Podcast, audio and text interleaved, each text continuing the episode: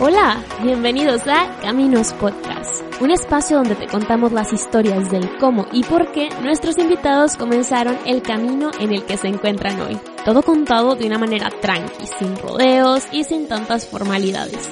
Antes de iniciar, te invitamos a que nos sigas en nuestras redes. Estamos como Caminos Podcast en Spotify, YouTube, Instagram y Facebook. Esto es Caminos Podcast. Comenzamos.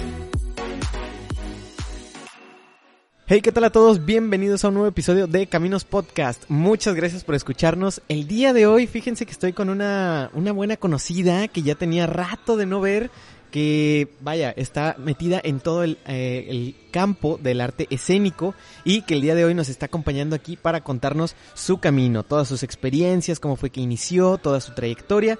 Y pues qué mejor que reencontrar a viejos amigos que esta plática en un cafecito en la zona sur de Monterrey. Nos encontramos hoy, otra vez, ya agarramos la costumbre de estar grabando en el Starbucks de aquí de, de Paseo Tech. Entonces, pues hoy estamos aquí grabando con mi buena compañera Cassandra Collis. ¿Cómo estás, Casi? Hola, súper, súper, súper bien, bien contenta de que me hayas invitado y me hayas tomado en cuenta para este proyecto. Gracias. Y bien contenta de platicar, que para eso soy re buena. A ver. Eso, muy bien. Fíjate que también aunado al hecho de que tú también cuentas con un podcast. Compartimos Exactamente, sí, exacto. Es justo un proyecto que nació hace casi dos años, un año y cachito. Tengo como un año y cuatro o cinco meses por ahí. Fíjate, ¿qué te parece si nos cuentas un poquito de ti? Cuéntanos, ¿tú eres de aquí, de Monterrey, casi? Sí, soy súper regia. De corazón. Mira, es, eso es una gran pregunta para iniciar porque luego todo el mundo me ve y nadie cree que sea regia. ¿Por qué? Este, no sé, me ven siempre extranjera, no lo sé, no lo sé. Siempre me ven o güera de rancho, Ajá. o sea, creen que soy de alguna otra parte de aquí de México, o de plano allá, algunos se maltripean de que, ah, Rusia, y yo, ay, sí, claro, de que, de... Sí, pero sí tengo el acento más regio que nada. Claro. Y este, y sí, de Regiolandia a morir, me encanta Monterrey. Qué bien, a lo mejor se dejan llevar por el ojo verde, a lo mejor. Seguramente, es eso, es eso. ¿Cuántos años tienes casi? Tengo 25 años, tengo 25 años, ya este año cumplo 26, estoy como en esa edad en donde estás descifrando qué va a ser de tu vida. Básicamente, sí, estamos. Que vienen hasta estamos. las crisis existenciales, así como, ¿qué quiero? ¿Qué voy a hacer? ¿Quién soy? ¿Esto que estoy haciendo es lo que quiero o no? Y bla, bla, bla, etcétera. Pero todo muy, muy cool, la verdad. O sea, hasta ahorita creo que, que es una gran edad, que la he disfrutado un montón y que he aprendido un montón de cosas muy buenas de eso. Qué bien. ¿Qué más les puedo contar de mí? Pues este soy egresada de la Facultad de Artes Escénicas. Eso. En una licenciatura en arte teatral. ¿Qué más les puedo decir? Soy maestra, soy maestra de niños y adolescentes, soy maestra todóloga, me digo porque he dado clases de todo. Actualmente doy clases de teatro. Ahorita estoy dando clases de teatro para niños y adolescentes Ajá. y clases de inglés para niños también. Ah, está Eso, eso es lo que estoy haciendo actualmente. Pero, ah, bueno, por ejemplo, y actualmente también lo que hago es que doy una especie de asesoría a adolescentes cuando están batallando para encajar en En el en la medio social. ¿no? sí. Claro, en el, en el medio social porque porque es difícil, ¿no? Es difícil. Sobre todo niñas, eh, trato de apoyarlas un montón en todas sus áreas. No soy psicóloga, pues, no lo soy, pero es muy es muy interesante el trabajo que he podido hacer a través del arte, que es un poco como tratar desde la empatía con ellas, de que a ver cuáles son tus problemas y déjame ayudarte desde mi experiencia y desde lo que yo he vivido. Claro. Y lo, pues lo guiamos un poco también como con un tutoreo de sus clases normales y de cómo es su estilo de vida. Y ahí nos llevamos de poco a poco con muchos ejercicios teatrales, muchos ejercicios de escritura, etcétera. Entonces también hago eso. Y antes pues he dado también clases de danza, de ballet, baby ballet y un montón de cosas que tengan que ver con cosas artísticas. Sí, porque ya a mí me tocó ver que dabas clases, este, Sí, justamente ahí en. FAE hace tiempo. Sí, claro, y ahí sigo. Ahorita estoy dando clases en FAE de, de teatro. Eso Oye, es lo que hago. ¿y cómo les está yendo ahorita que están todo a distancia? ¿Cómo Ay, está es el una cotorreo? locura, es una locura. La verdad, a mí no me fascina. O sea, si Sí, por no. mí fuera, a mí me encantaría tener las clases presenciales porque Obviamente. todo lo escénico se disfruta más presencial. Claro. Es un poco más cómodo en el sentido de no tener que andar a las carreras, voy, vengo, estoy en mi casa, todo lo acomodo muy bien ahí. Y pues el tener un gran privilegio de poder tener aparatos y internet y poder pagar todo a tiempo para, para poder dar clases correctamente. Pero sí noto de todos modos en los niños, pues que no es lo mismo. Creo que disfrutan más tener sus clases normales de escuela en línea que presenciales, pero este tipo de clases extracurriculares les hace falta esa interacción. Sí, se disfruta más este en presencial y es justamente lo que lo que estabas diciendo ahorita de, por ejemplo, las asesorías de que en cuanto a lo social, porque muchas veces cuando pues no me dejarás mentir, cuando vamos a la primaria, secundaria, prepa, etcétera, Claro. este tiene mucho que ver el ámbito social de pues cómo estás con tus compañeros, cómo te desenvuelves, cómo interactúas con los mismos y está curioso que lleves este más bien que de esas asesorías porque eso es algo que nadie te enseña, o sea, Y sabes que aparte eso nació de una manera bien extraña. Yo solía dar clases cuando recién me gradué, entré a trabajar a un colegio, Ajá. dando clases de teatro. Y le daba clases de teatro a todo primaria. Entonces tenía clases desde primero de primaria, niños de 6 años, hasta sexto de primaria, que son Wow. niños ya grandecitos, ¿no? 12, 13. Y aparte, todos los niños tenían una clase obligatoria de arte y ellos decidían a qué materia de arte irse, ¿no? Y entonces, este, a secundaria les daba también, este, una obra anual que hacen y entonces por ahí iba y así. Entonces le di un poco de a todas las edades. Después de que salgo de este colegio, Ajá. y pasan un buen de añitos, unos 3, 4 años después, unos 3 años aprox. Ujú. Un día me entra una llamada así de la nada y era un señor y me dice de que Miss Casey y yo, ah caray, a mí Miss Casey nada más me decían en ese colegio, ¿no? Entonces era como, ay, o sea, como que en mi cabeza dio así un salto gigante al pasado y fue de que, ok, ok, de que cómo consiguió mi número, cómo me está hablando, no entiendo nada, ¿no? Y el papá así de que, es que fíjate que ahorita mi niña pues acaba de pasar a la secundaria y yo le di clases cuando ella estaba en cuarto de Wow, primaria. sí, Entonces me dice, ahorita ya está en secundaria y está batallando muchísimo porque le da mucha pena participar en clase. Y es una niña que es súper inteligente, súper, súper inteligente, le encanta leer, le encanta investigar, pero ahora en secundaria pues les ponen mucho el reto de, de hablar en público, de como valerse por sí mismos, ¿no? Que Sí, es sí, un poco lo que te enseñan en secundaria. Prácticamente. Pero acá es de este tipo de colegios de que es requisito, ¿no? O sea, Obvio. lo tienes que hacer. Y la niña súper introspectiva, pues es así como, eh, eh, eh, no puedo, ¿no? Y entonces el papá tenía mi número guardado desde entonces, desde que la niña estaba en cuarto, y me dijo, me acordé de ti, y me acordé de tus clases, y me acordé de que la niña disfrutaba un montón la clase de teatro, y yo quiero que le des clases. Y le dije, ah, claro, pues yo doy clases de teatro acá, y me dice, no, yo lo que quiero es que le des algo individual, que esté especializado en ella y en lo que ella necesita, y yo, ok, pues nunca he hecho eso, pero platícame un poco más, a ver qué pasa y a ver qué esto y a ver qué el otro y pues nos vamos acomodando a eso, ¿no? Pero a mí desde ahí me movió el corazón de que, wow, o sea, un papá de hace 3, 4 años, nos, o sea, se comunicó conmigo, maestra que le dio teatro a la niña, porque pensó que era su, o sea, esa solución para que la niña pudiera Claro. eh, abrirse en su sociedad, ¿no? O sea, en, en su círculo social de la escuela. Y yo, increíble, porque siempre he sido partidaria de que las artes ayudan muchísimo en la vida. Te sensibilizan en un, chorro de aspectos. montón. Y entonces yo le dije al papá, claro, pues vamos a ver qué podemos hacer, ¿no? Y le hice todo un programa de trabajo especializado en lo que ella necesitaba y el papá, va, vamos a darle con todo. Y empecé a darle clases a la niña. Y a partir de ella empiezo a notar grandes cambios de que de verdad el arte le estaba funcionando. Digo, claro, o sea, la niña empieza a tomar, eh, se metió a clases de teatro conmigo y Ujú. aparte su asesoría privada, ¿no? Y la sacaste es- adelante. Es súper increíble los avances que ha tenido, como ella sola llega y me dice, Miss, adivina qué, hoy participé dos veces en clase, qué padre mi Eso. niña y así, ¿no?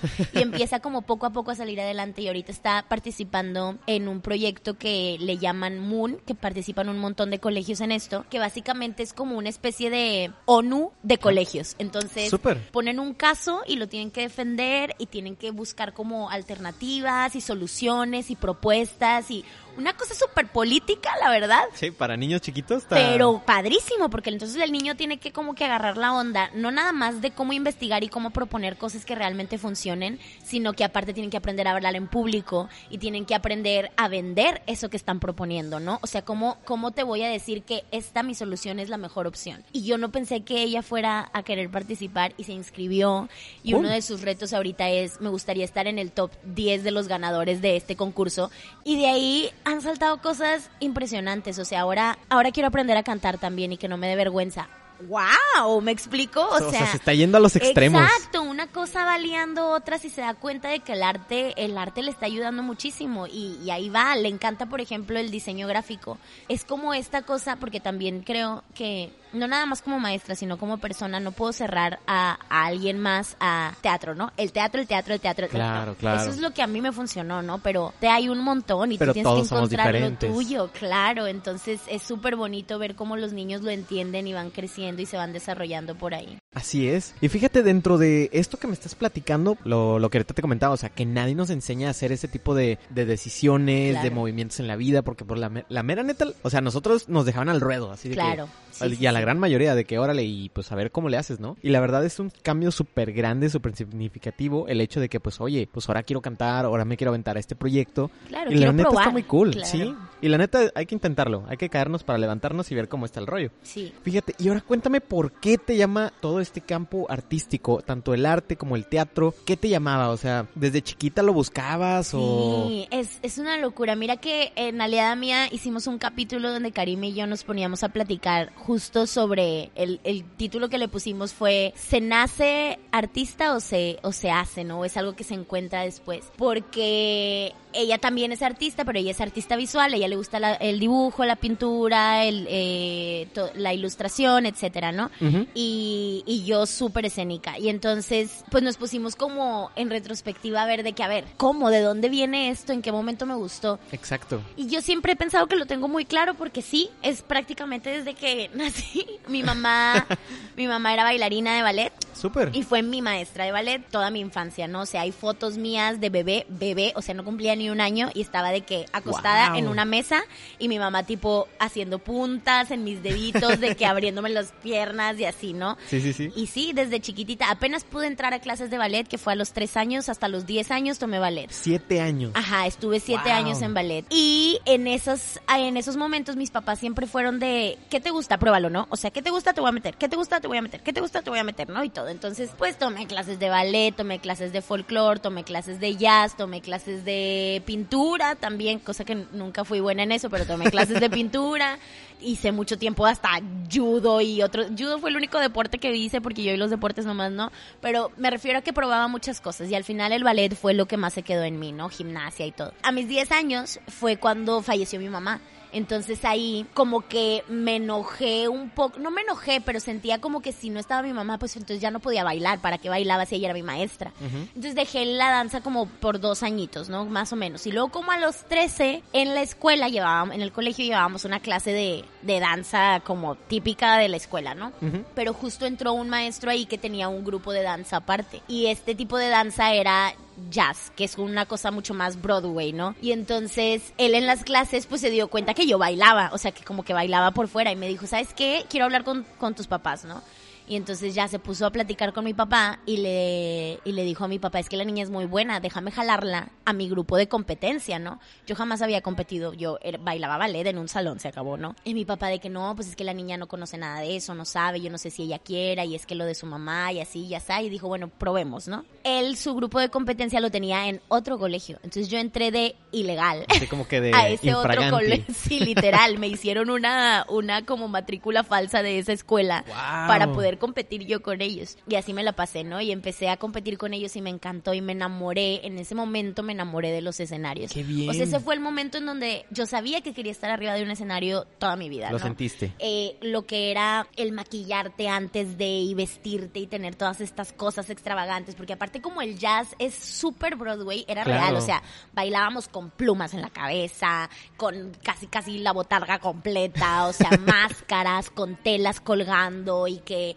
con props de que de repente bailábamos con pelotas y luego de repente eh, hacíamos malabares y hacíamos un montón de cosas y algo que yo siempre he adorado es darme cuenta de todas las cosas que mi cuerpo es capaz de hacer, ¿no? Entonces Claro. siempre fui súper elástica, siempre estaba como viendo a ver qué puedo hacer y cómo le hago y que si esto y que la maroma y que aquello y me encantaba. Y uno de mis sueños frustrados era ser circense, por ejemplo. Y decía, yo voy a trabajar en un circo, yo voy a trabajar en un circo. Después se me fue yendo, pero, o sea, era como esta cosa de que, de que me gusta la locura, me gustan los colores, me gustan los escenarios, me encanta que la gente me diga, qué padre me encantó. Es parte Obvio, de- ¿no? Es sí. parte de los artistas tenemos un poco de ego, eso siempre hay que admitirlo. Sí, claro. Este no siempre es malo, hay que controlarlo. Sí, obviamente en pequeñas cantidades. Claro, pero lo tenemos, ¿no? O sea, tenemos este, esta cosa de que te gusta que, que admiren tu trabajo, que Claro. te aplaudan, que te reconozcan.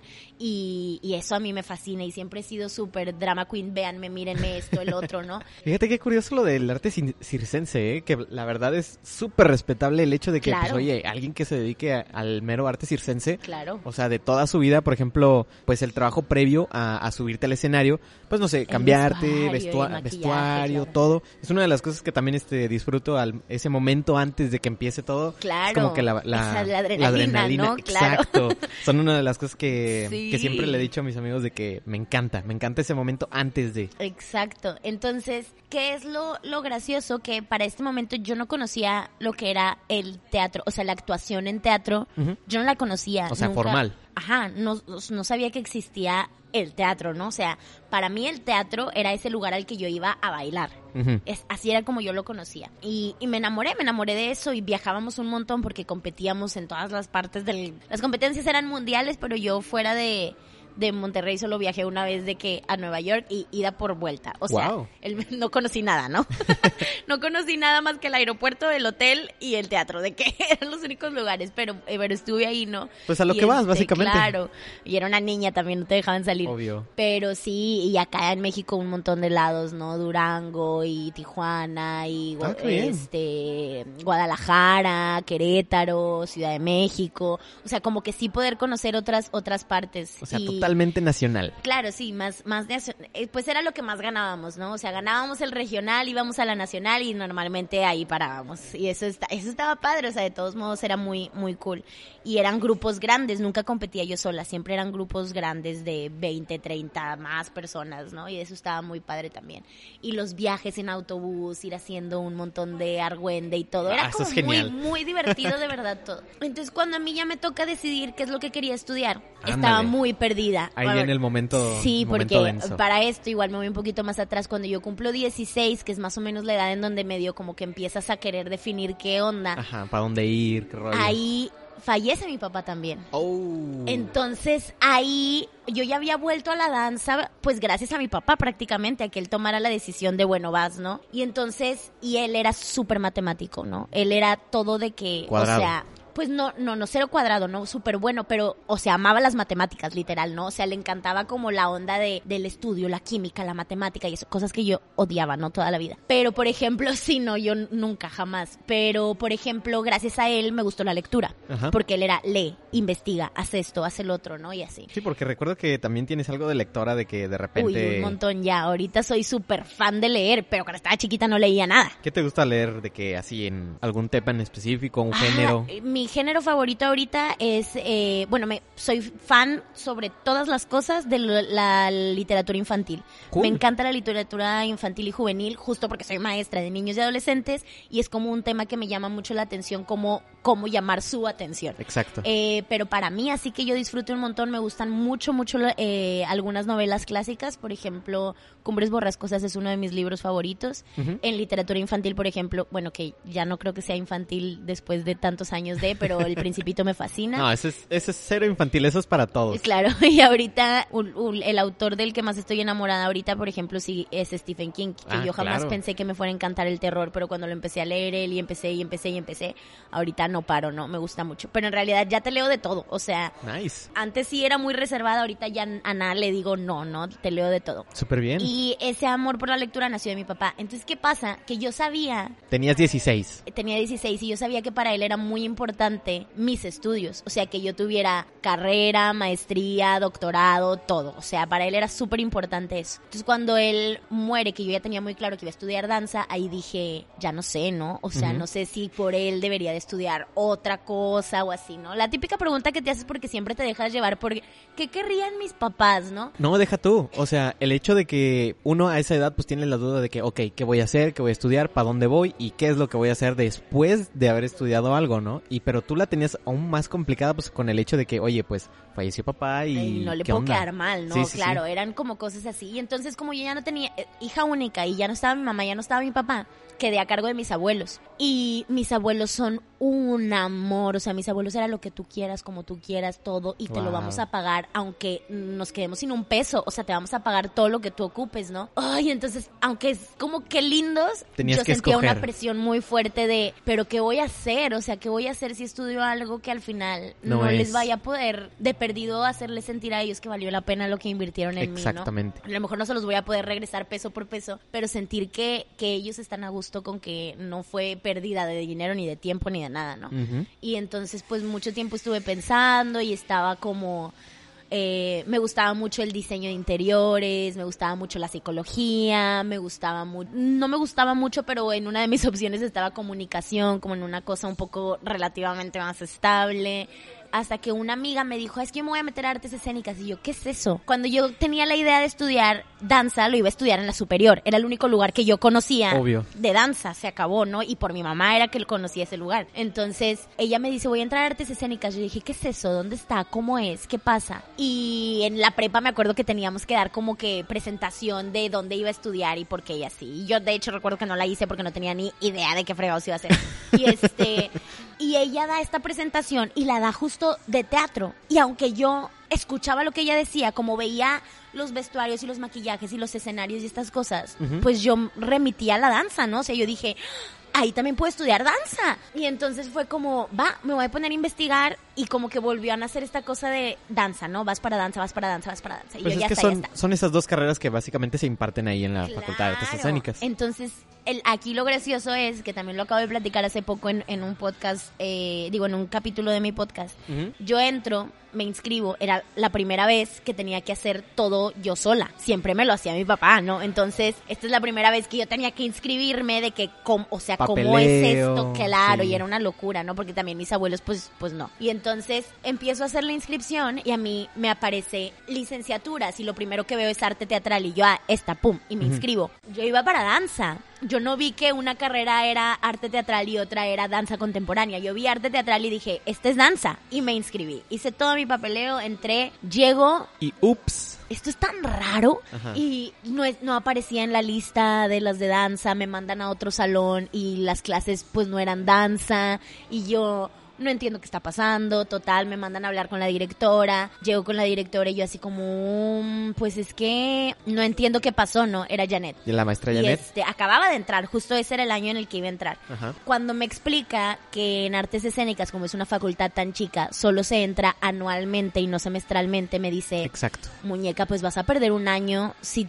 si te quieres esperar a entrar a danza correctamente, porque nosotros ya no te podemos hacer el cambio. Yo te recomiendo, porque no te quedas este año Y en si te teatro, que ya lo pagaste y que ya ta, ta, ta, de per- no, ni siquiera era ver si te gusta, o sea, era un de perdido pasas las materias que son como las de la uni, las de relleno, y así el siguiente año te metes a danza y ya tienes esas hechas, o sea, ya solo tienes que tomar las tuyas normales. Y ese año bastó para que me enamorara del teatro por completo y dijera danza, fúchila, ¿no? De que quién quiere eso cuando tengo esto, ¿no? Conocí ahí lo que era el teatro y me enamoré de cómo engloba todo, ¿no? O sea, cómo en el teatro podía tener sí los vestuarios, sí los maquillajes, sí la danza y sí el circo y sí todo lo que yo quisiera lo podía meter en el teatro, ¿no? Y dije, o sea, esto es mi sueño hecho realidad de que gracias por existir, de aquí soy, ¿no? Qué bueno que escogí sin querer. Exactamente. Fíjate, en el episodio anterior, justamente con nuestro buen compañero Checo Rueda, este platicábamos de que probablemente Nuevo León, o en este caso, pues Monterrey, es uno de los este, lugares pues más complicados para hacer teatro. Entonces, Claro. justamente porque el hecho, es el hecho de que pues es un lugar meramente industrial, ¿no? Tienes este Ternium, tienes todas este, las maquiladoras aquí alrededor, básicamente. Pues es un lugar Claro. para venir a jalar más que artístico. ¿Tú cómo lo sentiste? O sea, batallaste al momento de que pues ya estabas envuelta en este Uf. campo teatral, artístico. Mira, es, es raro, o sea, la verdad, y siempre trato de mencionarlo, digo, yo sí tuve muchos privilegios. Uno de los privilegios es tener una familia que me apoyara, que no todos lo tienen, y sí es muy importante, y sí hace mucho la diferencia, porque es desgastante tener que luchar contra tu propia familia, ¿no? O sea, es muy desgastante y me ha tocado ver a mucha gente que claro que ha salido adelante a pesar de y qué padre, pero también me ha tocado ver gente que ya no la logra porque no está dispuesto a tener que estar batallando todos los días porque es muy desgastante. Entonces, fui muy privilegiada en que mi familia me apoyara desde chiquitita en todo lo que quieras hacer de arte, date, date, date, date, date, ¿no? Y hasta el final, hasta, hasta la fecha, ¿no? Sí, sí, sí. Y este, y eso lo veo como un privilegio. Otra cosa es que desde que yo entré a la facultad, de verdad me enamoré tanto, o sea, siento que a veces las personas, no sé, si lo entienden o no, pero me enamoré a un grado muy, muy cañón y me volví alumna estrella, ¿no? Y entonces, claro que, o sea, había de todo, ¿no? O sea, había gente que era así de que ya, o sea, era la nerd de las artes escénicas, ¿no? O sea, la que cumplía con todas las tareas y lo entregaba todo perfecto y todos los exámenes sacaba 100 y no reprobó ninguna materia. Y lo que nunca fui en primaria y secundaria y prepa, o sea, todo lo que no hice antes, aquí era yo soy la alumna estrella, ¿no? Y entonces mucha gente de que es que también eres bien la mebotas y no sé qué, yo no, no. O sea, estoy enamorada de esto, no, no te puedo explicar, ¿no?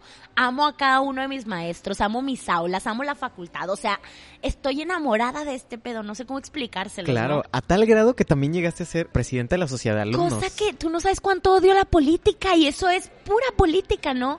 Y la, la odio, la detesto, o sea, la política es algo que nunca, oh, no, o sea, no, nunca he podido con eso.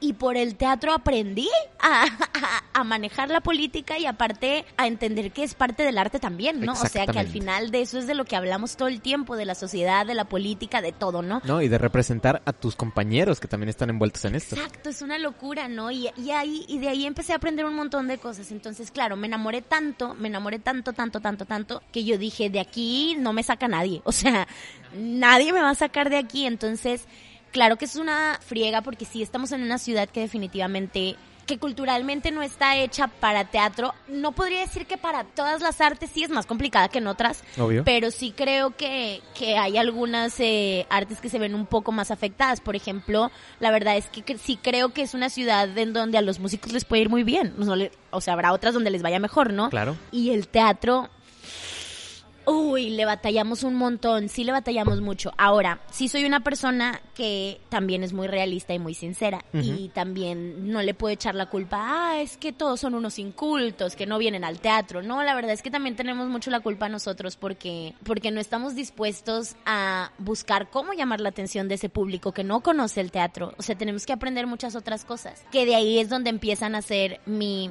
todavía no sé si es amor, llamémosle amor-odio, por las redes sociales y por la tecnología en general, porque ahí dije, tengo que usarlo a mi favor. O sea, a la gente de esta ciudad, ¿qué es lo que le gusta? Esto, las redes sociales, el marketing, la publicidad, ¿qué tipo de cosas tengo que hacer yo para poder llamar a la gente a lo que yo quiero, ¿no? Al teatro. a mis Básicamente es una herramienta. Exacto, es como una herramienta más, porque antes sí estaba como más peleada con, era esta niña rara que se tardó cuatro años más de lo normal en tener Facebook, diez años más de lo normal en tener Instagram, la que no Wow. subía nunca fotos, o sea, la que nunca traía celular, o si traía celular era casi casi el de la viborita, de que así no, que siempre los perdía y que, o sea, que la tecnología realmente nunca me llamó la atención. Este año es la primera vez en mi vida que compro ¿Un smartphone? un, ajá, un iPhone, no, pues un smartphone tenía así normales, ¿no? Pero que tenía un iPhone. El año pasado fue, no, el año antepasado, perdón, fue la primera vez que empecé a manejar cosas Apple. Jamás Wow. en la vida había manejado yo algo Apple porque era así de que, ay, no le entiendo a eso, ¿no?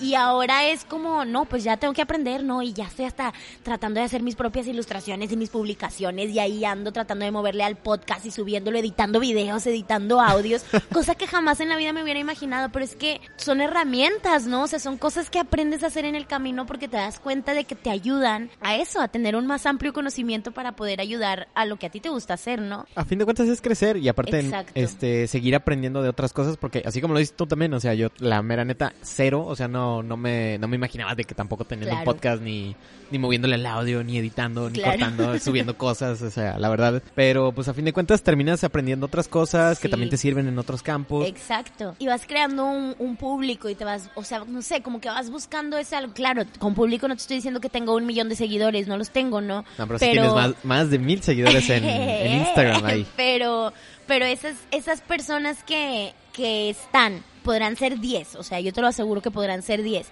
pero si de esas 10 personas, dos no conocían el teatro y nunca habían ido a ver una función, y gracias a este podcast, o gracias a tus publicaciones, o gracias a esto o aquello que estás manejando, van por primera vez, ya es un avance, o sea, Claro. ya lograste algo, ¿no? Ya lograste que alguien se interesara por algo que antes no conocía o que no le interesaba. Así es. Y desde ahí siento que, o sea, de que se puede hacer, se puede hacer y tener este pensamiento de no, es que es culpa de la ciudad, no, es que es culpa de la gente, pues no nos va a ayudar a nadie, ¿no? O sea, si queremos salir adelante necesitamos buscar cómo lograr que sí se interesen. No le puedo echar la culpa a la gente de que no vayan a ver mi obra, de que no compren mis boletos. Si no están yendo, no es culpa de ellos, es culpa mía. No, o sea, tiene que ser así. Yo sé que suena bien feo porque dices, no, ¿cómo va a ser mi culpa?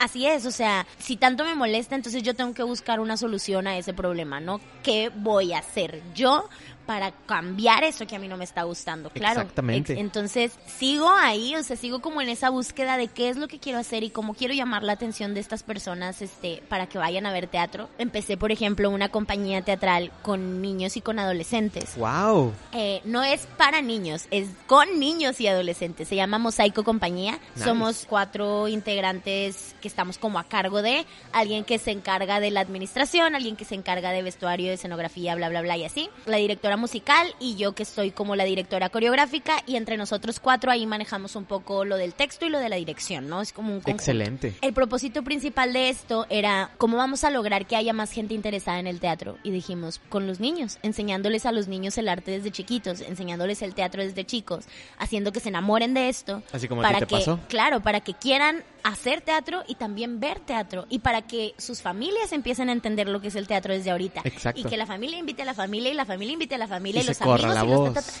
y empieza a correrse la voz, claro. Este, el otro día, por ejemplo, eh, platicaba con una amiga. Le dije, pero yo estoy segura que el teatro va a empezar a cambiar, ¿no? Digo, hablando específicamente del teatro. Pero Ajá. yo le decía, ¿por qué? Porque ahorita las aunque suene muy, muy chistoso, las influencers top de Monterrey, chiquitas, o sea, niñas adolescentes, que son top, tipo, te estoy hablando, no sé, ¿cómo, cómo se llama esta niña de que la Mariana Rodríguez o la otra chava, esta Andy Benavides y esas, o sea, la cantidad de seguidores que tienen ellas, hay niñas que tienen esa cantidad de seguidores o más, ¿no? Cool. Niñas, niñitas, chavitas, adolescentes. Y uno que aquí tienen batallando. 15 o 16 años y algunas hasta más chiquitas, ¿no?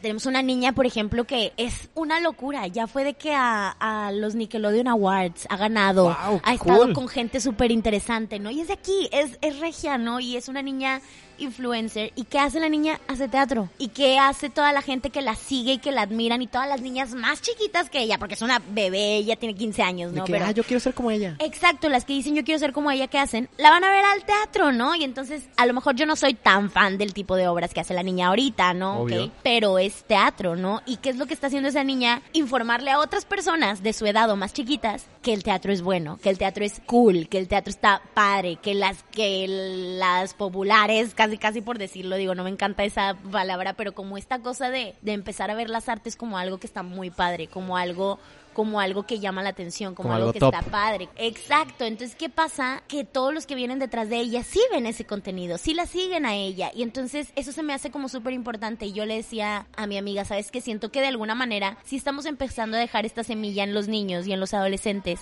Y en unos años vamos a notar cómo realmente la cosa está cambiando, porque, porque los niños y adolescentes ya están como tratando de hacer una carrera artística en el teatro desde chiquitos. O sea, ya lo quieren, ya están ahí, ya, ya lo sintieron, ya saben lo que es estar arriba de un escenario, ya tienen currículums, por Dios, o sea, eso es increíble. O sea, cosas que Entonces- nosotros a esa edad no teníamos. Exacto, no, porque, porque también la verdad es que no había nadie que te lo enseñara. Si Exacto. tomabas la clase de teatro o de danza o de lo que sea, la tomabas en el colegio, así como una clase extracurricular chiquita, ¿no? Y ahora tener la oportunidad de formar parte de una compañía o de ir a un a una obra, no sé, por ejemplo, esta niña se mueve, se movía mucho antes en Foro Arcadia, ¿no? Y digo, por eso te digo, a lo mejor no será el tipo de teatro que a mí me fascina, pero es teatro y, y es algo que, que a ella le va a servir y que a ella le va a funcionar y que todas las niñas que la siguen van a ir a ver eso Exacto. no sé, como que me parece muy importante eh, el recalcar cómo sí es posible, ¿no? O sea, cómo buscar el cambio aquí, en mi ciudad. Si yo realmente quiero, o sea, si lo que a mí me gustaría es que Monterrey fuera un lugar más culto y más lleno de teatro y más lleno de esto, pues ¿qué estoy haciendo yo para lograr eso que tanto quiero, no? No lo voy, no se lo voy a reclamar al gobierno que no les importa porque nunca lo vivieron y porque no es para ellos importante el teatro. Para mí es importante. ¿Qué voy a hacer yo, no? ¿Cómo voy a conseguir eso que yo lo quiero? Fíjate también, pues ahora vamos a pasar a esta parte que también me interesa mucho saber de lo de tu podcast. Ahora sí que vamos de lleno a ese tema que ahorita platicábamos en un principio, Claro. que se llama Aliada Mía. De- cuéntanos de qué trata Aliada Mía. Ahí va, pues. Yo ya tenía un par de años que quería hacer un podcast, ¿no? O sea, yo tenía claro que lo quería hacer. Pero ya sabías Sí. más o menos como de qué o, o qué rollo. Sí, de hecho, por ahí es donde nace todo, porque yo empecé a hacer un podcast sola en mi cuenta de YouTube, ¿no? Y entonces yo lo que quería y lo que tenía súper claro era que iba a hablar sobre, sobre pérdida, sobre duelo, sobre ausencia, por las cosas que a mí me tocó vivir de chica y que yo decía, esto es súper importante, no son las cosas que quiero vivir. Entonces empecé a buscar entre mis conocidos, amigos o gentes relativamente cercana que yo supiera que habían perdido a alguien importante para ellos y que quisieran hablar del tema conmigo, ¿no? Y hice una lista enorme, ¿no? Y yo así, porque claro, porque la muerte es algo de la vida, es normal, casi todo el mundo ha perdido a alguien que ama. Entonces, pues para mí era muy importante y empecé a invitarlos y empecé a tener podcast, ¿no? Entonces, invito al primero y padrísimo, ¿no? Y ahora invito al segundo y padrísimo, invito al tercero y padrísimo, unos, o sea, yo decía, este ya es mi podcast de sueño, ¿no? Invito al cuarto y bien padre. Y cuando invito al quinto me dice, qué padre tu proyecto, Cas, pero yo, yo no estoy listo para hablar de eso, ¿no? O sea, tacho a alguien de la lista, next. Pues qué padre, Cas, pero yo no. Y yo, ok, tacha, siguiente. Y no, y no, y no, y es que no, y es que no. Y yo, ah, la más. O sea, en ese momento dije, como que de alguna manera rectifiqué el, esto es tan importante porque... Que no cualquiera se abre a porque hablar no del tema. cualquiera, no cualquiera está listo para hablarlo. ¿Y por qué no están listos para hablarlo? Porque nunca lo han hablado. Porque es algo que todavía tienen ahí atorado. Porque nadie les ha ayudado a sacar eso, ¿no? Entonces, justo la, la idea de este podcast mío era, quiero que, que, que gente pueda empatizar y escuchar otra historia y decir, ah, no estoy sola, ¿no? O sea, a alguien más le pasó. Eso es lo que yo más quería. Pero empecé a ver, a darme cuenta que era muy difícil el tema que yo había elegido. Sí quería sacar un capítulo a la semana, sí quería estar teniendo invitados todo el tiempo y así, ¿no? Y entonces, la neta me desanimé un montón. Corté el podcast ahí y dije, esto ya murió, ¿no? O sea, no puedo seguir, no voy a poder. Y no, me, me dio mi mini depre, ¿no? De que una semana así como de Como bye, proyectos y de que tan, tan padre que me estaba saliendo, bla, bla, bla, y así, ¿no? Y entonces lo que sucede después es que me volvió a, a nacer ahí la hormiguita de que, chin, es que quiero un podcast, ¿no? O sea, ¿cómo fregados le hago? Porque realmente quiero un podcast. Y entonces pues me puse como a, a investigar y a buscar y a ver soluciones. ¿Y qué fue lo que me di cuenta? Que estaba teniendo muchos proyectos al mismo tiempo y que ocupaba ayuda si quería un podcast que se mantuviera semana tras semana tras semana. Y así dije, ok. Lo primero que dije fue, tengo que cambiar un poco la temática. O no cambiarla, pero abrir más el panorama para tener más cosas de las cuales hablar. Porque si a fuerza quiero hablar de ausencia y un capítulo a la semana, va a llegar un punto en donde ya no voy a tener, aquí- o sea, ya no voy a poder invitar a nadie y me va a pasar lo mismo que me pasó la vez pasada. Entonces, ¿cómo le voy a hacer? Ok, voy a abrir el panorama, tengo que hablar de más cosas, ok, y más o menos ahí hice como un plan de qué quería hablar. Y luego dije, ok, si quiero hacer todo esto, necesito ayuda. Entonces empecé a buscar a quién le puedo decir, a quién le puedo decir, tiene que ser alguien que le tenga confianza, que me conozca, que seamos más o menos iguales, bla, bla, bla, y así. Y dije, va, Karime, mi prima, ¿no? Le hablo y le digo, ¿qué onda? ¿Jalas? Este es el plan, no sé qué, bla, bla. Y ella, pues vamos. Y empezamos a tener una junta todos los viernes, ¿no? Todos los viernes nos veíamos y teníamos una junta para hablar de todo, ¿no?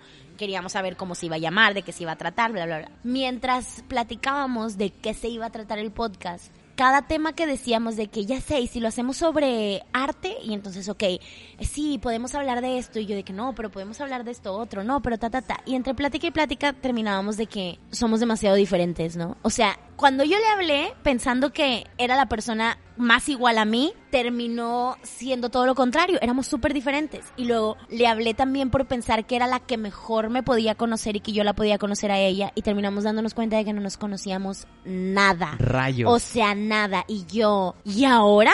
Y dijimos, pues quizá ahí está la cosa, ¿no? O sea, somos primas, crecimos juntas y aún así cada quien tomó un camino diferente. Y ya no nos conocemos porque la gente cambia. Y ahí es donde tenemos que hablar, ¿no? De todos estos temas que nos interesan y de las opiniones diferentes que tenemos cada una, aunque según nosotras seamos muy iguales, ¿no? Y entonces ahí, ahí dijimos, este es, o sea, de esto se va a tratar el podcast, ¿no? De estos, todos los temas que queramos, pero siempre como hablando desde la experiencia para tratar de darnos cuenta de cómo todos somos tan distintos a pesar de ser iguales y estoy entrecomillando mis dedos en este momento, ¿no? y este, y entonces así nació la temática de aliada mía. Y realmente está chido, porque realmente te da perspectivas diferentes. O sea, porque Sí. al ser personas iguales, bueno, ok, está chido, pero pues a fin de cuentas te das un solo enfoque. Sí, y entonces lo que pasó eh, ahí después con el con el título es que pues queríamos algo que, que que nos gustara a las dos, ¿no? Y entonces pues estábamos así como, eh, escuchábamos música, nos dábamos referencias de películas, de series, de todo, o sea, andábamos así como tirando pa'l monte de todo para ver en dónde fregados encontramos el nombre ideal. Y luego nos pusimos a pensar en esas cosas que teníamos en común, o sea, que eran estas cosas que a las dos nos gustaban, que a las dos nos hacían quienes éramos. Y llegamos a la conclusión, que esto lo explicamos en el capítulo cero, donde hablamos de cómo nace la idea mía. Llegamos a la conclusión de que ambas crecimos juntas y crecimos iguales, que crecimos con un amor por, por el arte y con, y con una eh, empatía muy grande y todo. Y tratábamos de ver de que de dónde viene esto, de dónde viene esto. Y nos dimos cuenta de que las dos crecimos con telenovelas y series de una productora argentina que se llama Cris Morena, que casi todo el mundo ha visto mínimo Floricienta, por ejemplo, ¿no? Entre otras muchas. Y entonces, obviamente mucha gente lo habrá visto y habrá dicho, ah, claro, era la novela, ¿no? Pero ¿qué fue lo que pasó con Gary May y conmigo? Que nos traumamos tanto con esa que empezamos a ver otra y luego otra y luego otra. Y no nos enamoramos de la novela en particular, sino que nos enamoramos del mundo que nos estaba creando esta productora. Así es. Yo me enamoré a tal punto que me volví la stalker de Cris Morena, ¿no? O sea, la empecé a seguir demasiado y seguía su trabajo porque aparte otra cosa que a mí me gusta mucho es escribir.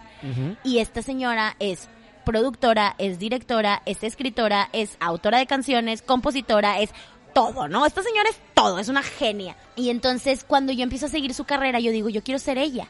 ¿Y qué es lo que tiene ella que a mí más me fascina?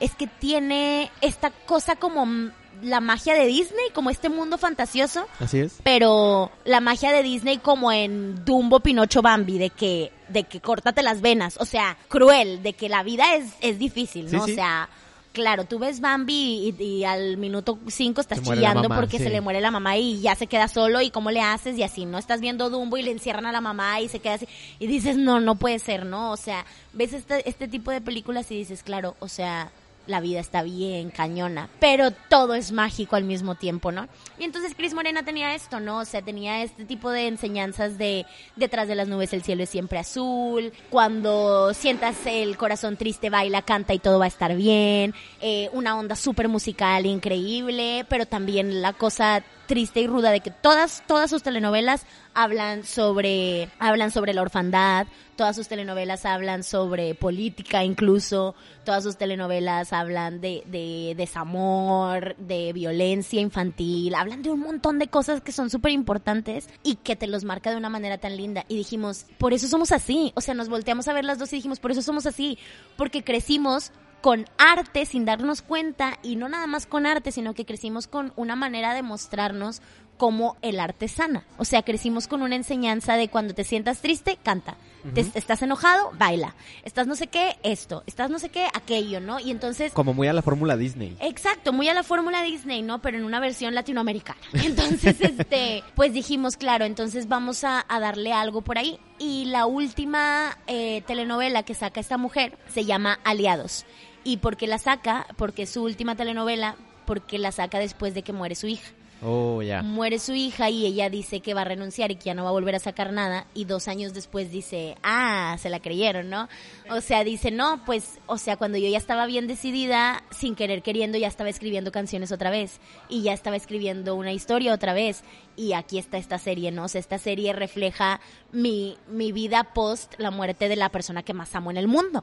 Entonces, ¿de qué se trata esta serie? Básicamente se trata de que cada ser humano tiene un aliado muy fantasioso, o sea, un ser que no siempre puedes ver pero que está ahí para cuidarte y para guiarte y para enseñarte cuál es como el mejor camino. Así es. Y entonces, eso es aliados. Y le dije yo, es que sabes qué es lo más bonito de esa que te enseña que sí, que no estás solo. Y yo fielmente creo que nunca nadie estamos solos. O sea, cuando tú crees que eres la única persona que está sufriendo, hay un billón de personas sufriendo junto contigo. Cuando tú crees que eres la única persona que tiene ansiedad, hay un millón ochocientas mil personas que tienen ansiedad, ¿no? Así es. Etcétera, etcétera. Pero como nadie lo decimos, como nadie va por la vida diciendo con un cartel pegado en la frente que diga hola, estoy en duelo, que diga hola, yo soy Cassandra Collis, estoy en duelo, tengo depresión, tengo ansiedad. Nadie se presenta así, por Dios. Obviamente. O sea, a nadie le gusta que vean las cosas malas de ti.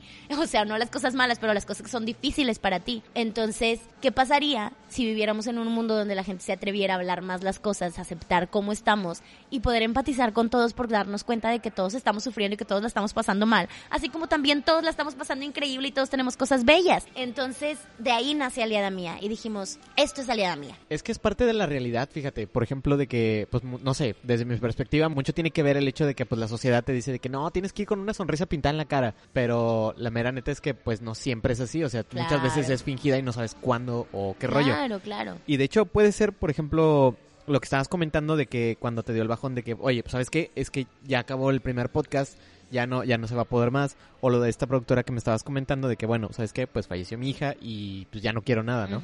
Entonces, pero se trata mucho de que o puede ser tu ancla que te hunda hasta el fondo, o puede ser tu combustible para llevarte todavía más lejos. Exacto. Sí, es una locura. Entonces, pues así nace Aliada Mía. Toda la primera temporada que hicimos, hicimos 30 capítulos, si no me equivoco. Sí, ahorita ya están en la segunda temporada. Sí, ahorita ya estamos en la segunda. Hicimos 30 capítulos de la primera temporada y nuestro propósito ahí era, vamos a hacer solo tú y yo, o sea, solo tú y yo, Y vamos a ponernos a platicar de estos temas que nos llaman la atención, que sentimos que la gente casi no los habla o que los habla muy cliché, ¿no? Muy así como lo típico que te tengo que decir, ¿no? De que, ¿cómo estás? Bien. Ay, de que ni te pusiste a pensar cómo estás realmente, ¿no? De que no lo razonaste, ya sabes que el- el- la, la respuesta correcta es bien. Ajá. Y entonces eh, así nació. Y nos pusimos a platicar de todo, de todo. O sea, hablamos de feminismo, hablamos de sexo, hablamos de adolescencia, hablamos de infancia, hablamos de arte, hablamos de teatro, hablamos de, de paternidad, habl- hablamos de todo lo que se nos ocurrió y lo que nos salía por hablar en esa primera temporada. De duelo, volvimos a hablar de,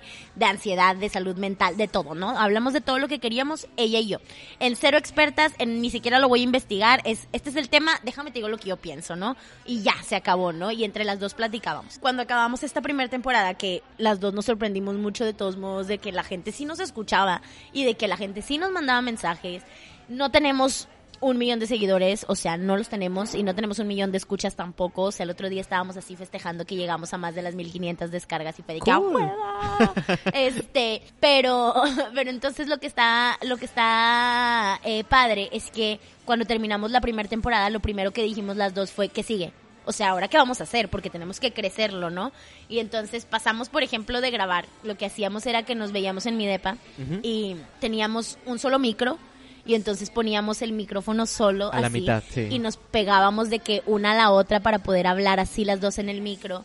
No teníamos mixer ni nada, o sea, lo grabábamos a, a un, lo conect- conectábamos el micro a una grabadora, se, se cargaba completo y luego ya lo editábamos después. Eh, no sabía nada de edición, mi novio que sabe más de esas cosas nos ayudaba con la edición y con todas esas cosas, este, y era como, como vamos a, ah, no sé, nos encerrábamos en el cuarto de mi depe, como es- son depas no chicos, sino que tiene paredes de papel, que todo se escucha. Entonces lo que hacíamos era que poníamos cuatro paredes de colchas, poníamos el colchón de la cama en el piso y estábamos las dos tipo, o sea, En una casita. me explico, de que en una casita de campaña las dos ahí en el sillón, de que todas con dolor de espalda después de grabar cinco capítulos seguidos y así, ¿no? De que era una locura. Y por ejemplo, la primera temporada fue de que si nos quedamos platicando vamos a estar aquí ocho horas y nos poníamos un temporizador, era de que el capítulo va a durar 30 minutos de plática más intro y salida. Se acabó, ¿no? Entonces ahí andábamos con el temporizador como mensas. Y este, ¿qué pasa cuando acabamos y decimos que sigue? Pues vamos a invertirle. Entonces nos compramos micrófonos, nos compramos audífonos, nos compramos un mixer para poder eh, ahí este Pues grabar, sí. eh, sí, para poder grabar mejor, ¿no? De mejor calidad. Hicimos una cuenta en, ya se me olvidó el nombre, para poder editar el audio y todo, este, y ahí nos fuimos, ¿no? Nos cambiamos de plataforma de donde estábamos subiendo los podcasts a otra que era un, un poco mejorcita. Dejamos de subirlo solo a Spotify, y Apple Podcast y empezamos también a hacer una versión de video para YouTube, o sea, grabábamos, editábamos videos también y todo. Y dijimos, y lo más importante es el contenido que va a pasar vamos a tener invitados. O sea, vamos a empezar a aventarnos la chamba de estar invitando gente hasta que nos digan que sí y poder, pues, elaborar un capítulo en base a la persona, ¿no? Es una joda, ¿eh? Es una friega, claro que sí. Y entonces así, así nace la segunda temporada de Aliada Mía. Ahorita acaba de salir el capítulo 13, por ejemplo. Y el plan es que si en la primera temporada hicimos 30 capítulos, ahora queremos hacer 40. O sea, vamos a hacer 10 más en esta segunda temporada. Y vamos a tratar como de llevar ahí a ver qué tanto podemos manejar. Que justamente pues también estuvo este presente en los últimos invitados, este, como lo comentaba la maestra Janet. Ah, claro, sí, la invitamos para festejar el Día Mundial del Teatro. Este, y estuvo, ha estado como muy padre, o sea, la verdad es que le fuimos encontrando más significados al nombre del podcast post haberle puesto el nombre, ¿no? Sí. O sea, en esta segunda temporada nos dimos cuenta que Aliada Mía también es para crear aliados entre las mismas personas. Entonces, siempre que tenemos un invitado es si alguien hizo clic con algo de lo que esta persona dijo, si, si algo de su historia o si algo de sus temas o de esto que está hablando para ti es importante, aquí te van sus redes sociales para que lo sigas, le mandes un mensaje y le digas lo que quieras. Y que em- empezar a conectar gente, o sea, oye, ¿sabes qué? La estoy pasando bien mal, quiero una psicóloga, pero no sé en quién confiar. Ah, en aliada mía ya hicieron un podcast con una psicóloga, ya la escuché hablar, si me gusta lo que está diciendo, me voy a comunicar con ella. Y así de todo, ¿no? O sea, ya tuvimos con una chica buenísima en astrología, ya tuvimos este con la maestra Janet que fue directora de teatro, ¿no? Ya tuvimos con mamás, con maestras de educación especial, con sexólogas, con psicólogas, este, o sea, ya hemos tenido como un amplio panorama de todo, de todo, todo lo que hemos podido hacer, ¿no? Justamente eso te iba a decir. Entonces, nutrióloga, este, con coach eh, de, de fitness, este, o sea, hemos, hemos puesto como de todo ya, ¿no? Y, y, y siento que es un lugar en donde cuando digas, casi casi de que las páginas amarillas, ¿no? De que ocupo un, me voy a meter a ver qué es lo que hay en este lugar y qué, qué puedo encontrar aquí de esto que yo ocupo, ¿no? Y escucharlo, porque también es muy distinto decir, ah, la psicóloga fulanita de tal, sí, pero ¿quién eres? ¿Quién eres? O sea, ¿puedo confiar en ti? Aquí está, aquí la vas a escuchar platicar una hora entera con nosotras, haciéndole todas las preguntas que se nos ocurren, para ver si, si es alguien en quien tú puedes confiar que te cae bien y que puedes tener una plática con esa persona, ¿no? Entonces, ese fue como el nuevo significado que le dimos a Aliada Mía, el crear aliados, o sea, crear como gente que puede confiar en otra gente, que puede buscar a otros, que pueden empezar a conectar unos con otros, etcétera, etcétera. Fíjate, también lo que está chido es de que de repente, pues Karime no está aquí, no está aquí en, en, en Monterrey. Y lo chido es que también, este, pues eso no es una barrera, ¿no? Es, Ah, claro. Que también se hace a distancia, por videollamada. Exacto. Es lo chido. Sí fue una locura porque como acabamos de comprar equipos, sí la segunda temporada la empezamos era de te vienes un fin de semana al mes y grabamos los cuatro capítulos del mes de que Wow, ahí, ¿no? de un solo golpe. En un solo golpe, sí, claro. Y era, era una locura organizar a los invitados para que pudieran así a diferentes horas y de que empiece esta hora, termine esta hora y dejar una horita después por si se quiere quedar a tomar el cafecito y luego para poder sacarlo y como una hora de... y, o sea, era una locura, ¿no? Pero estaba muy padre también. Y entonces, eh, sí, es de Monterrey y es de Cadereyta. Digo, está cerca. Pero pues de todos modos no es aquí a la vuelta. Exacto, no está cinco minutos. Y entonces, ¿qué es lo que sucede? Que su abuelito se pone un poco mal Mm, y ahorita por COVID ella no quiere venirse en autobús o en camión porque... Claro. Y la entiendo completamente. Y como su abuelo está un poco mal, pues obviamente los papás están ahí al pendiente cuidándolo y tratar de estar cerca, entonces no la pueden venir, traer, llevar y etcétera. Entonces decidimos, íbamos, estábamos entre ponerle pausa al podcast durante un tiempo porque pues también nos daba pendiente qué tan delicado podía estar, hasta que dijimos, bueno, ¿y para qué existe Zoom, no? O sea, ¿para qué existe la tecnología? Para esto, ¿no? Y así empezamos. Y ahorita ya acabamos de terminar de grabar los capítulos de abril. O sea, ya tenemos los cuatro capítulos de abril grabados. Y ya, o sea, todo marzo y todo abril se fue en Zoom. Entonces, Excelente. pues mientras estemos esperando a, a, a que su abuelito mejore y todo y que ella pueda volver, nos lo estaremos aventando así. Y está increíble, o sea, de todos modos es una locura ver cómo incluso para otros es mucho más cómodo.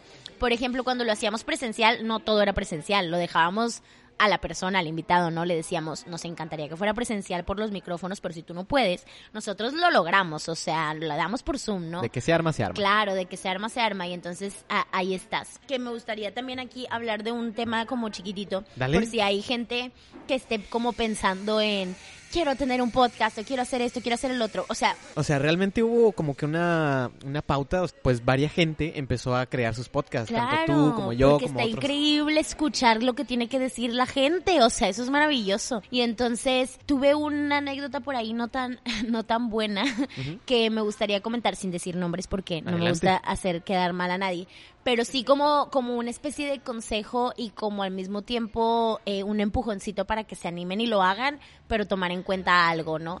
Yo siempre he pensado que qué padre que todo el mundo haga lo que tenga que hacer, o sea, este en este mundo hay suficiente para todos, ¿no? No porque te digan, ya, es que ya existen muchos podcasts y que tiene, el mío va a ser diferente, aunque hable de lo mismo que otros 20, la manera en la que yo lo diga va a ser diferente, o sea, no puedo ser exactamente igual. Entonces tú date, tú date, tu público lo vas a tener ahí, te lo aseguro. Y aunque sean 10, qué padre que sean 10, ¿no? Ahorita que estábamos hablando de la friega, que sí es una friega en editar, en subir, en esto y en el otro y en lo que sea, pero lo que yo creo que es lo más importante y lo que marca mucho la diferencia de todo y lo que más te hace crecer y conocer es esta como actitud, le voy a llamar actitud de servicio y de la responsabilidad es mía y yo tengo que hacer sentir cómodos a los invitados. Así es. Y yo tengo que ponerlos a ellos primero y yo tengo que ayudarlos a ellos a que se sientan cómodos en este ambiente y que quieran hablar al respecto. Y entonces hace poco me pasó, digo, yo yo sé, por ejemplo, cuando tú me invitaste que te dije lo luego, ah, claro, sí, a mí Sí, me sí, sí. encanta estar participando en estas cosas y apoyar a todo el mundo, aparte soy de una cotorra, ya se habrán dado cuenta. Pero una vez un chico me invita y me dice, oye, tengo un podcast, ¿quieres hablar? Y bla, bla, bla, y va a ser en línea, ¿no? Y yo, va, sí, claro, ¿no? Ah, bueno, sería, eh, no me acuerdo, como en dos semanas, tal día, tal, no sé qué. Y yo, va, perfecto. Día, todo y bla, bla, bla. Es, ¿qué pasa? Lo voy a decir realmente, también soy bien sincera y yo, crudo. yo acepto las cosas también malas de mi parte, ¿no? Y fui súper desorganizada y yo la fecha la olvidé. La olvidé por completo. Guau. ¿Qué pasa? Que el día de la fecha llega, él no me recuerda nunca, ni un día antes, ni un día nada, no me lo recuerda nada.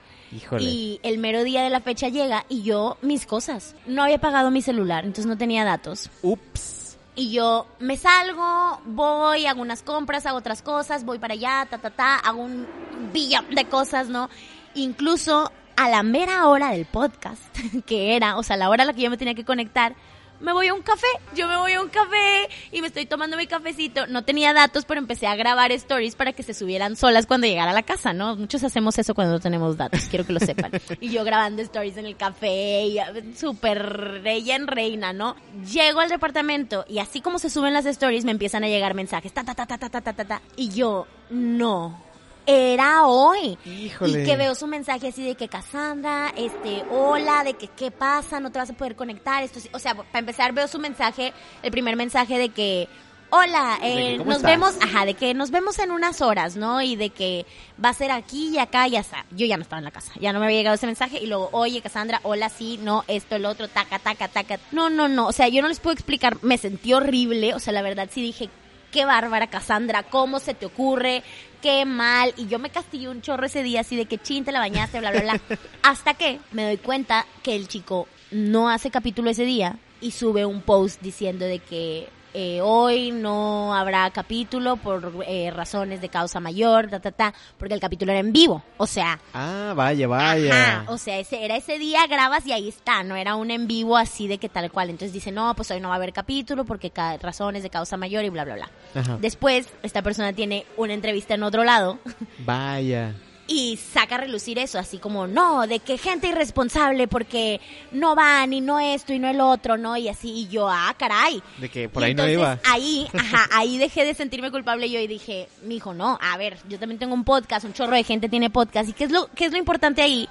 No que- te lo tomes personal. No, y que todo al final es tu responsabilidad, ¿no? O sea, y no es por presumir de verdad, se los juro que no, pero, o sea, estamos de acuerdo que es esto. O sea, yo hace un fin de semana, o sea, el fin de semana pasado, grabé los cuatro capítulos de abril. O sea, me explico de que el que va a salir hasta este miércoles que viene y el que sigue y el que sigue y el que sigue y el que sigue, ¿no? Y entonces ya lo tienes todo preparado con anticipación. ¿Y qué pasa? Que incluso si el día de la grabación una persona me dice, no puedo, le digo, ah, bueno, puedes mañana, puedes Está pasado, no puedes, ok, déjame buscar a alguien más, ¿no? Y tengo todo el tiempo suficiente del mundo para buscar a alguien más y para poder conseguirlo.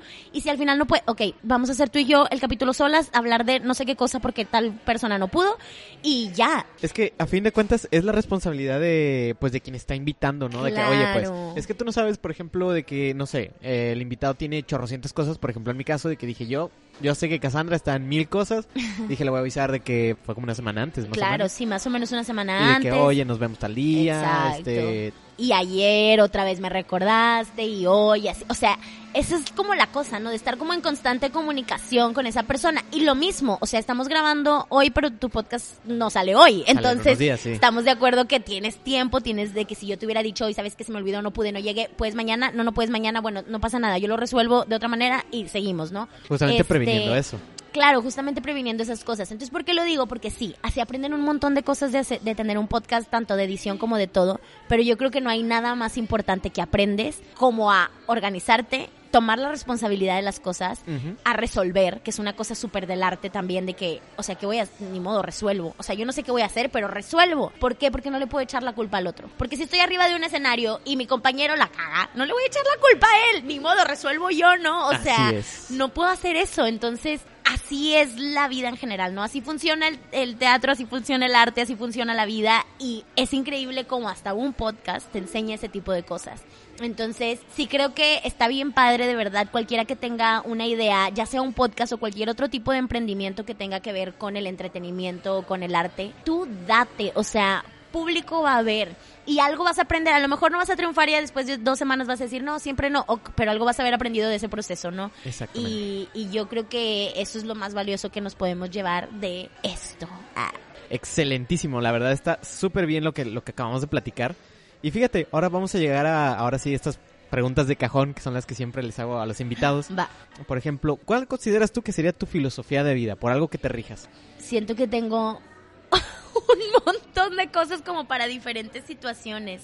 Este, ajá, como dependiendo de, de lo que estoy viviendo. Mm, pero, o sea, tengo una frase que te la dije ahorita que tiene mucho que ver con la onda de Cris Morena, que literalmente es detrás de las nubes el cielo es siempre azul. O sea, no importa, suena súper cliché y su, suena súper raro, pero a mí me ayuda muchísimo eh, recordarla rápido porque es, es verdad, ¿no? No importa qué tan mal le esté pasando ahorita, van a venir tiempos mejores. O sea, a lo mejor hoy estoy chillando y mañana me lo voy, voy a estar pasando increíble y a lo mejor después voy a volver a llorar, pero luego me la voy a volver a pasar bien, ¿no? O sea, es un ir y venir. Y una filosofía de vida que realmente es algo que, que casi casi me tatuaría y que y que ya metiéndome como más deep, sí creo que es una filosofía de vida que me ha salvado la vida literal. Ni siquiera sé si hay como una frase que lo puede envolver, pero lo trataré de explicar en mis propias palabras, que es que siempre siempre hay alguien que la está pasando peor que tú, ¿no? O sea, todos somos muy egoístas y todos somos muy egocéntricos y todos creemos que el mundo gira alrededor de nosotros. Pero recordarnos de vez en cuando que de verdad no eres el centro del universo y no le estás pasando mal solo tú. Y no es que la vida te odie a ti, es que la vida es difícil, se acabó, o sea, la vida es así y vas a tener cosas muy terribles que te van a pasar, sí, es verdad, o sea, y vas a sufrir mucho, sí, no te voy a decir que no, es imposible que no vayas a sufrir en esta vida, no, pero así como vas a sufrir también te la vas a pasar increíble si dejas que las cosas sucedan, ¿no? Y eso, no sé, o sea sí, conozco un, un, montón de gente que siempre eh, es esa como la frase de, de no, Cas, es que tú eres súper fuerte y yo es que en realidad no soy fuerte. O sea, no sé si fuerte sería como una palabra que, que yo usaría para describirme a mí misma, pero sí es verdad que, que a pesar de todo lo malo que me haya pasado, que sean cosas muy terribles o lo que sea, digo, pues sí, ¿no? O sea, no sé, sí, entre comillas, por decir un ejemplo, ¿no? De que sí, entre comillas, soy huérfana, pero en realidad tengo un chorro de familia. Nunca terminé en un orfanato, nunca terminé en la calle, nunca me quedé sin comer, nunca me quedé sin un techo. Tuve educación, mis abuelos me pagaron todo. O sea... Posibilidades hay. O sea, no es positivismo tóxico, no es que diga que todo es perfecto y que todo va a estar bien porque la luz... No, la vida está bien cabrona. Obvio pero siempre se puede salir adelante de eso, ¿no? O sea, depende mucho de ti, todo, todo, todo en esta vida depende de ti, de cómo te vas a tomar las cosas. Entonces, por ahí sí creo que va un poco más mi filosofía de vida. Siempre hay una manera para hacer las cosas. Sí. Siempre. Y ahora casi, este, ¿algún sueño guajiro que tengas? Uy, un chorro. Eso sí, para que veas, tengo un montón, mira, o sea. Venga, el, el tengo, más guajiro que tengas. Tengo desde los más sencillos hasta los más complicados. A ver. de los más complicados es que toda la vida he querido tener una casa hogar. O sea, yo quiero tener una casa hogar aquí en Monterrey que sea una escuela de artes. Entonces, Wow. ¿cuál es esa cosa? Justo con esto que acabo de decir de cómo soy muy afortunada de haber tenido lo que, lo que tuve. Siempre, siempre me rondaba esta cosa de, en otra vida pude haber terminado en la calle o pude haber terminado en un orfanato. ¿Y qué me pasa a mí con los orfanatos? Que son lugares muy tristes porque tienen a los niños ahí como en espera, en espera de poder ser niños, ¿no? O sea, es como, aquí vas a estar en lo que te adoptan y puedes tener una familia. Y mientras están ahí, no, no son niños, o sea, les toca madurar a la fuerza y es así como un perrito esperando a que lo adopten. Y es, es muy triste, ¿no? Es súper triste. Entonces, siempre he pensado, ¿por qué? ¿Por qué no se les puede dar a estos niños la posibilidad de ser niños y de sentirse en una casa y de sentirse en una familia? Y sí, si los adoptan y, forman parte de otra familia, qué padre. Pero, pero aquí también tiene una familia, aquí también tiene, tiene una vida y aquí también puede ser feliz, ¿me explico? Entonces siempre he querido sacar esta casa hogar que sea una escuela de artes a la que a la que a la escuela de artes puede llegar quien sea. Sea el niño rico de San Pedro, sea el niño de la escuela pública, sea el niño de tal o cual cosa, o sea el niño del orfanato, ¿no? O sea, es una escuela de arte abierta para todo el mundo, pero es una casa hogar. Ese es el sueño más guajiro que tengo. ¿Por qué? Porque sé que es un proceso súper complicado abrir una Claro. casa hogar y tener bajo tu responsabilidad a tantos niños, es una locura. Sé que tendría que estudiar un montón de cosas para que en el- la vida, a ver cuándo me aprueben una cosa por el estilo. Y más siendo del estilo que yo quiero, que no es solo tener una casa hogar bajo las eh, políticas y condiciones del Estado, sino yo lo quiero hacer a mi manera, ¿no? Como, entonces eso sé que me va a costar una vida entera y un es un súper sueño guajiro que tengo, pero ahí está.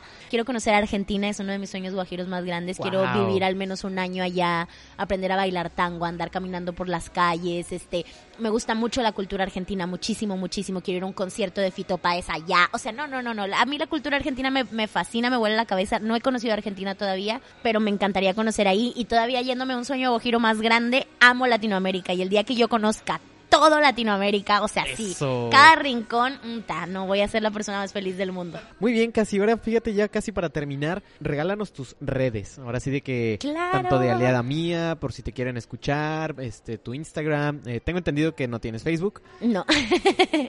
pero pues las redes por si la gente te quiere, así justamente como lo decías ahorita, de que si te quiere mensajear o escuchar este tu contenido, rolas. Claro, por supuesto que sí. Sí, efectivamente no tengo Facebook porque lo dejé de usar un montón y dije, bueno, ya no entiendo para qué tengo esto aquí, me quité espacio, adiós, y lo borré. Pero en Instagram me pueden encontrar, me pueden encontrar como Cassandra Collis, así tal cual. Cassandra es con C doble S, Collis es así como se escucha, C-O-L-I-S.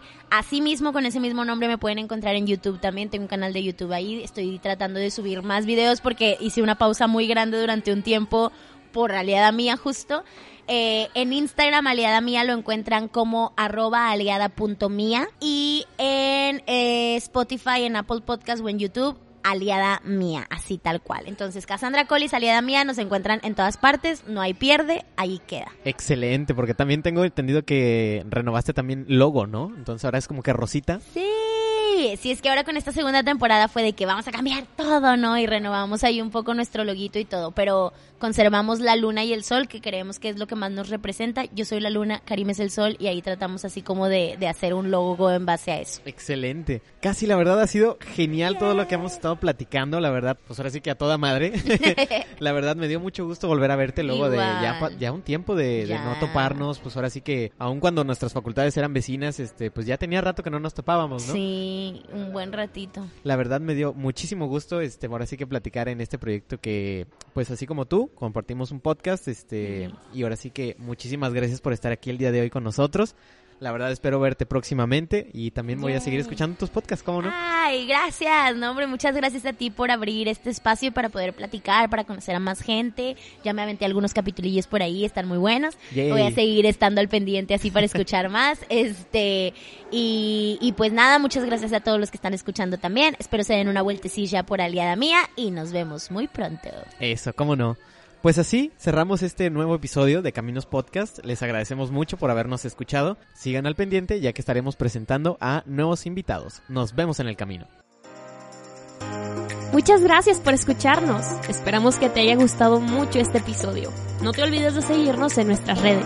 Nos encontramos como Caminos Podcast en Spotify, YouTube, Instagram y Facebook. Y así no te pierdas de ningún episodio y puedas seguir escuchando más de Caminos Podcast. Hasta la próxima.